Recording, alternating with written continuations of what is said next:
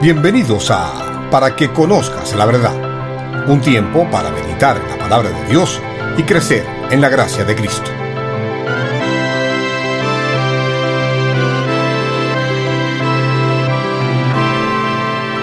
Hoy con el pastor José Carlos Hernández. Con cuánta incertidumbre vivimos en estos días, ¿verdad? Nos acostamos pensando en un producto que tiene un costo y nos levantamos descubriendo que se duplicó. La falta de medicamentos, de alimentos, la inseguridad con la salud personal por causa de la pandemia. Estos han sido años de duda, inseguridad e incertidumbre. Pero sabes, el Evangelio no son consejos de cómo sobrevivir en medio de la crisis. No, el Evangelio es la gran noticia que nos da certeza y seguridad para esta vida y la futura. Lucas 23 nos llama a tener certeza de que Jesús es el Mesías de Dios, quien fue juzgado, condenado y crucificado en nuestro lugar para dar salvación a todos los que en Él creen. Así que te invito a explorar este capítulo respondiendo varias preguntas. Y la primera es, ¿Quién es Jesús? Después de condenar formalmente a Jesús en una audiencia sostenida poco después del amanecer, el concilio lo llevó ante Pilato. Este se dio cuenta que el Sanedrín quería que él ejecutara a Jesús por el hecho de que no tuvieran ninguna acusación legítima contra él, sugería fuertemente la inocencia del procesado. Los líderes religiosos manifestaron, a este hemos hallado que pervierte a la nación tratando de ponerla en rebelión y que prohíbe dar tributo a César, diciendo que él mismo es el Cristo, un rey. Pilato pregunta al Señor, ¿eres tú el rey de los judíos? El Señor lo admite claramente con las palabras, tú lo dices. Juan, otro de los evangelistas, nos dice que Pilato se sentía superior, por lo que el Señor responde diciendo, no tendrías ninguna autoridad sobre mí si no te fuera dado de arriba. Y mi reino no es de este mundo. El Señor es el Rey del cielo y la tierra. En el Calvario la multitud se componía de cuatro grupos diferentes. Primero se hallaba el pueblo común y corriente que estaba mirando. Los gobernantes era el segundo grupo, que insultaban y se burlaban de Cristo. El tercer grupo en la multitud lo conformaban los soldados, que también les carnecían y acercándose decían, si tú eres el rey de los judíos, sálvate a ti mismo. El último componente de la multitud fueron los dos ladrones crucificados con Jesús. Lucas relata que uno de los malhechores que estaba colgado le injuriaba diciendo, si tú eres el Cristo, sálvate a ti mismo y a nosotros. En este pasaje vemos varias declaraciones sobre la identidad de Jesús, ya sea en forma de burla o por parte de los enemigos del Señor, o expresada por aquellos que le reconocieron apropiadamente. El punto importante es que Lucas quiere darnos certeza de que aunque Jesús va a ser juzgado injustamente y muerto, Él es el Rey, el Cristo, el Mesías de Dios, que está cumpliendo el propósito divino en cada paso. Sus planes no se han frustrado, su autoridad no ha sido rebajada. Jesús es y será el Rey justo, pues es el enviado de Dios que en inocencia es juzgado para llevar a cabo lo que Dios ha decretado. La segunda pregunta que me gustaría explorar es, ¿qué experimentó Jesús? Es muy difícil para nosotros experimentar dolor, rechazo, abusos, maltratos e injusticia, pero todo eso es nada comparado con lo que Jesús experimentó en sus últimas horas. El juicio efectuado a nuestro Señor era para dar la ilusión de legitimidad a un falso veredicto de blasfemia al que ya había llegado en su audiencia previa. Tras decidir asesinar al Señor, el Sanedrín lo llevó ante Pilato, ya que los romanos eran quienes administraban el derecho de la pena de muerte. Como sabían que Pilato no ejecutaría a Jesús por blasfemia, lo cual era una afrenta judía irrelevante para Roma, los miembros del Sanedrín lo acusaron falsamente de fomentar una rebelión contra César. Toda la serie de juicios estuvieron llenos de ironía. Aquel a quien juzgaron los hombres es el juez de todos los hombres. Aquel a quien condenaron los hombres es quien determinará la condenación de estos eternamente. El perfectamente justo, sin mancha e inocente, fue condenado como blasfemo y delincuente. Aquel que siempre agradó al Dios Santo no les resultó agradable a hombres pecadores. Los hombres trataron de matar al mismo que les dio la vida. El Señor Jesucristo fue declarado blasfemo por afirmar ser quien verdaderamente es, lo que convirtió en blasfemos a sus acusadores. La historia de la audiencia del Señor ante Herodes tiene tres propósitos importantes. Primero, confirmar el veredicto de Pilato de que Jesús no era culpable de ningún delito. Segundo, Herodes y Pilato fueron testigos que confirmaron la inocencia de Jesús. Pero ninguno de los dos se atrevió a mantener su criterio firme de absorber a Jesús del juicio falso. Por último, confirma la profecía hecha referente al Mesías de Dios. A pesar de su inocencia, el Señor es juzgado injustamente, condenado, crucificado y muerto por manos de pecadores. La reacción de los judíos fue escalofriante. Y respondiendo todo el pueblo dijo, su sangre sea sobre nosotros y sobre nuestros hijos. Asumieron con necedad la responsabilidad total de la muerte de Cristo. Sin ninguna otra alternativa, Pilato sentenció que se hiciese lo que las personas pedían. Entonces después le soltó a aquel que había sido echado en la cárcel por sedición y homicidio, a quien ellos pidieron, Barrabás, y entregó a Jesús a la voluntad de ellos. Tanto Mateo como Marcos señalan que Pilato hizo azotar a Jesús antes de entregarlo para ser crucificado. Pero lo peor de los padecimientos de Cristo no fue el juicio injusto, o los golpes, el rechazo, lo peor fue la oscuridad que el Hijo de Dios experimentó. Esta oscuridad no fue un eclipse común, lo cual es incompatible con la luna llena que correspondía a la temporada de la Pascua. Fue una oscuridad enviada por Dios que envolvió a la cruz cuando el Hijo de Dios fue hecho pecado por nosotros. Fue como si toda la naturaleza expresara su simpatía con el Creador mientras sufría y moría. Cuando Israel estuvo en Egipto, tres días de oscuridad precedieron a la Pascua. Cuando Jesús estuvo en la cruz, tres horas de oscuridad precedieron a la muerte del Cordero de Dios por los pecados del mundo. Mateo 27 del 45 al 46 y Marcos 15, 33 al 34 registran el clamor de nuestro Señor al terminarse la oscuridad. Una cita hebrea del Salmo 22.1. Dios mío, Dios mío, ¿por qué me has desamparado? No se nos explica en qué consistió este abandono, ni cómo Jesús lo sintió, pero cierto es que incluye la realidad de que fue hecho pecado por nosotros. Padre, en tus manos encomiendo mi espíritu. Esas fueron las últimas palabras del Salvador. Esta era en realidad una oración que elevaban los niños judíos al acostarse y nos dice cómo murió nuestro Señor, confiada, voluntaria y victoriosamente. Aquellos que conocen a Jesús como su Salvador pueden morir con la misma confianza y seguridad, porque nuestro Salvador experimentó las tinieblas para que su pueblo nunca más enfrentase el abandono divino ni las tinieblas del pecado. La última pregunta en este capítulo es, ¿qué logró Jesús? Debemos tener presente que lo que nuestro Señor logró en la cruz fue grandioso.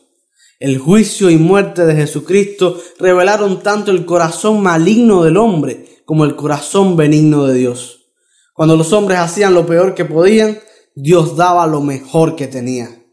Mas cuando el pecado abundó, sobreabundó la gracia. El primer logro del juicio y crucifixión de Jesús es que Él no fue crucificado porque algunos hombres malos decidieron liberarse de Él. Su crucifixión fue por el determinado consejo y anticipado conocimiento de Dios, como dice Lucas en Hechos 2.23. Una cita fijada desde la eternidad. Las decisiones de los líderes religiosos Pilato, Herodes y el pueblo no determinaron el destino de Jesús, sino más bien el de ellos mismos. Estos hombres perdieron la oportunidad más monumental y sin igual que alguien pudo haber tenido jamás. Un encuentro personal con el Hijo de Dios vivo, el Creador del universo y Redentor de pecadores. Dios estaba al control de los eventos de la muerte de Cristo y está al control de tu vida. Confía y entrégate a Él, pues otro logro de Jesús es confirmar el juicio eterno sobre los que le rechazan. Las ejecuciones públicas atraían a multitud de espectadores, y siendo que se trataba de Jesús, eso atraería atención especial. Entre esa muchedumbre había un grupo de mujeres que lloraba abiertamente y se lamentaba al contemplar a Jesús. El Señor apreció su simpatía y la usó para enseñarles a ellas y a nosotros una lección importante. En tanto que ellas lloraban por la injusticia de la muerte de un solo hombre, él miraba hacia adelante y se lamentaba por la terrible destrucción de los pecadores no arrepentidos. La gente no debe sentir lástima por el sacrificio de Cristo. Más bien deben sentir congoja por su futura condición de condenación si no se arrepienten. Jesús sufrió inocentemente. Así que, si no nos arrepentimos y ponemos nuestra fe en Él, seremos echados como árboles sin frutos en el fuego eterno. Todavía podemos acudir a Él que se dejó echar en las llamas de la ira de Dios por nosotros.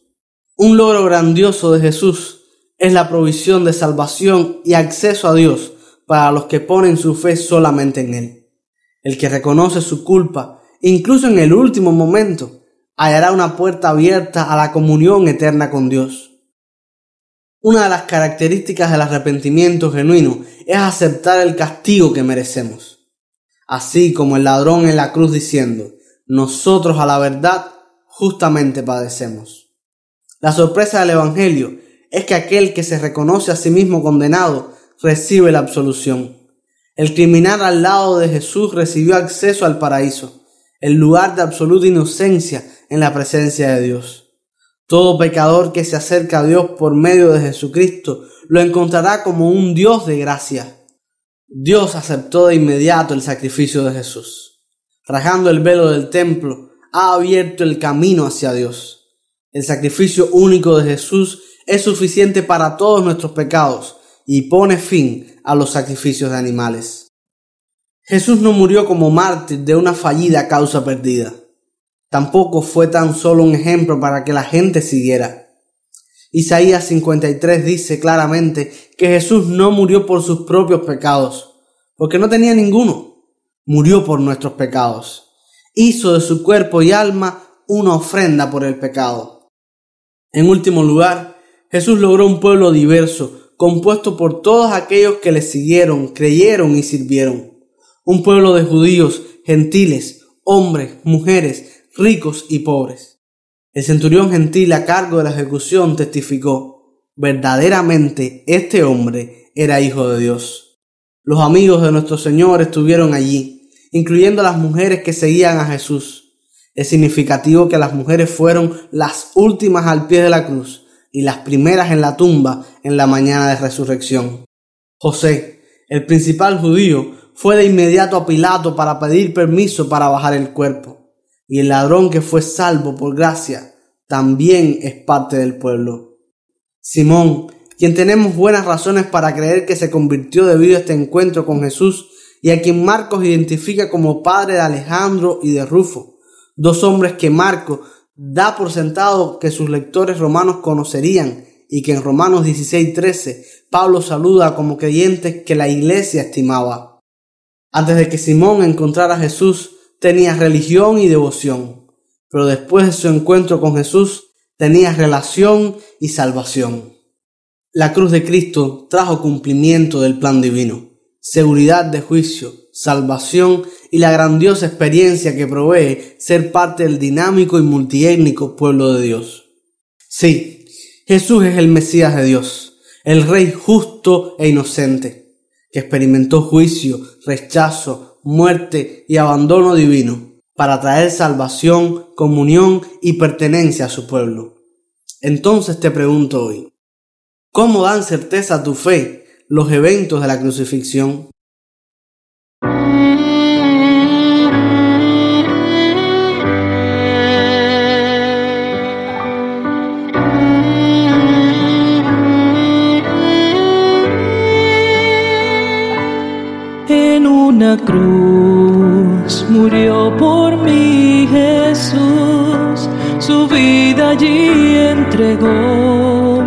Para salvar a un pecador. En aflicción clamó mi Salvador, su muerte me dio y paz con Dios. Por sus llagas libres soy de la muerte y maldición. Gracias Jesús por amarme así. Por sus llagas libres soy de la muerte y maldición. Gracias Jesús por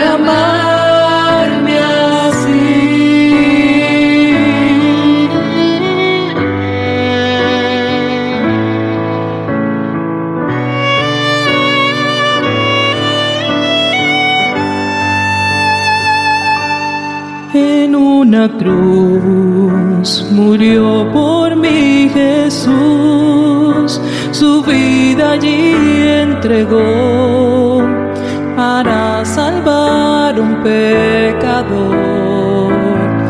En aflicción clamó mi Salvador, su muerte vida me dio y paz con Dios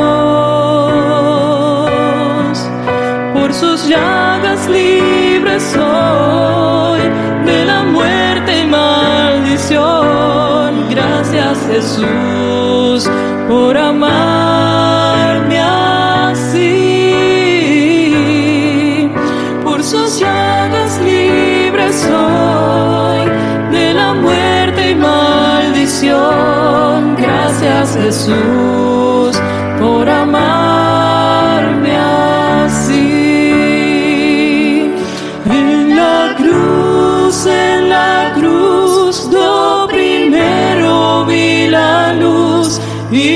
las manchas de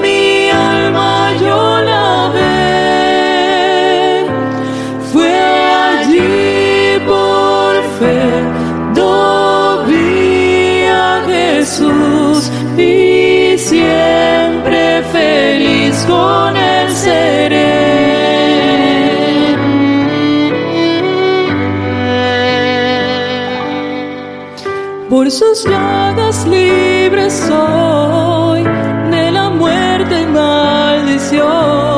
Gracias Jesús por amarme así.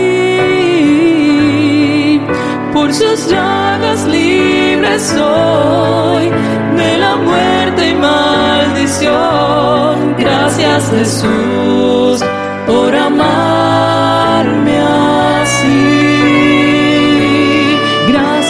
Jesús por amarme así.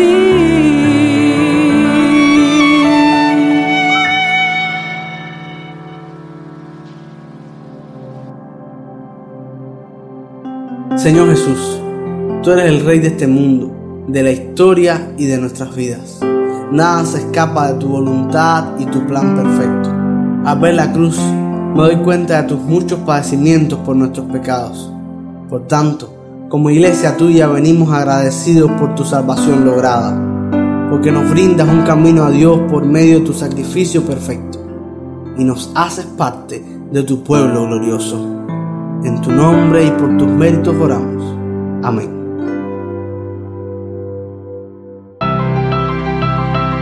Gracias por escuchar este programa. Te animamos a meditar en las aplicaciones de este mensaje para tu vida y te invitamos a sintonizarnos nuevamente para que conozcas la verdad.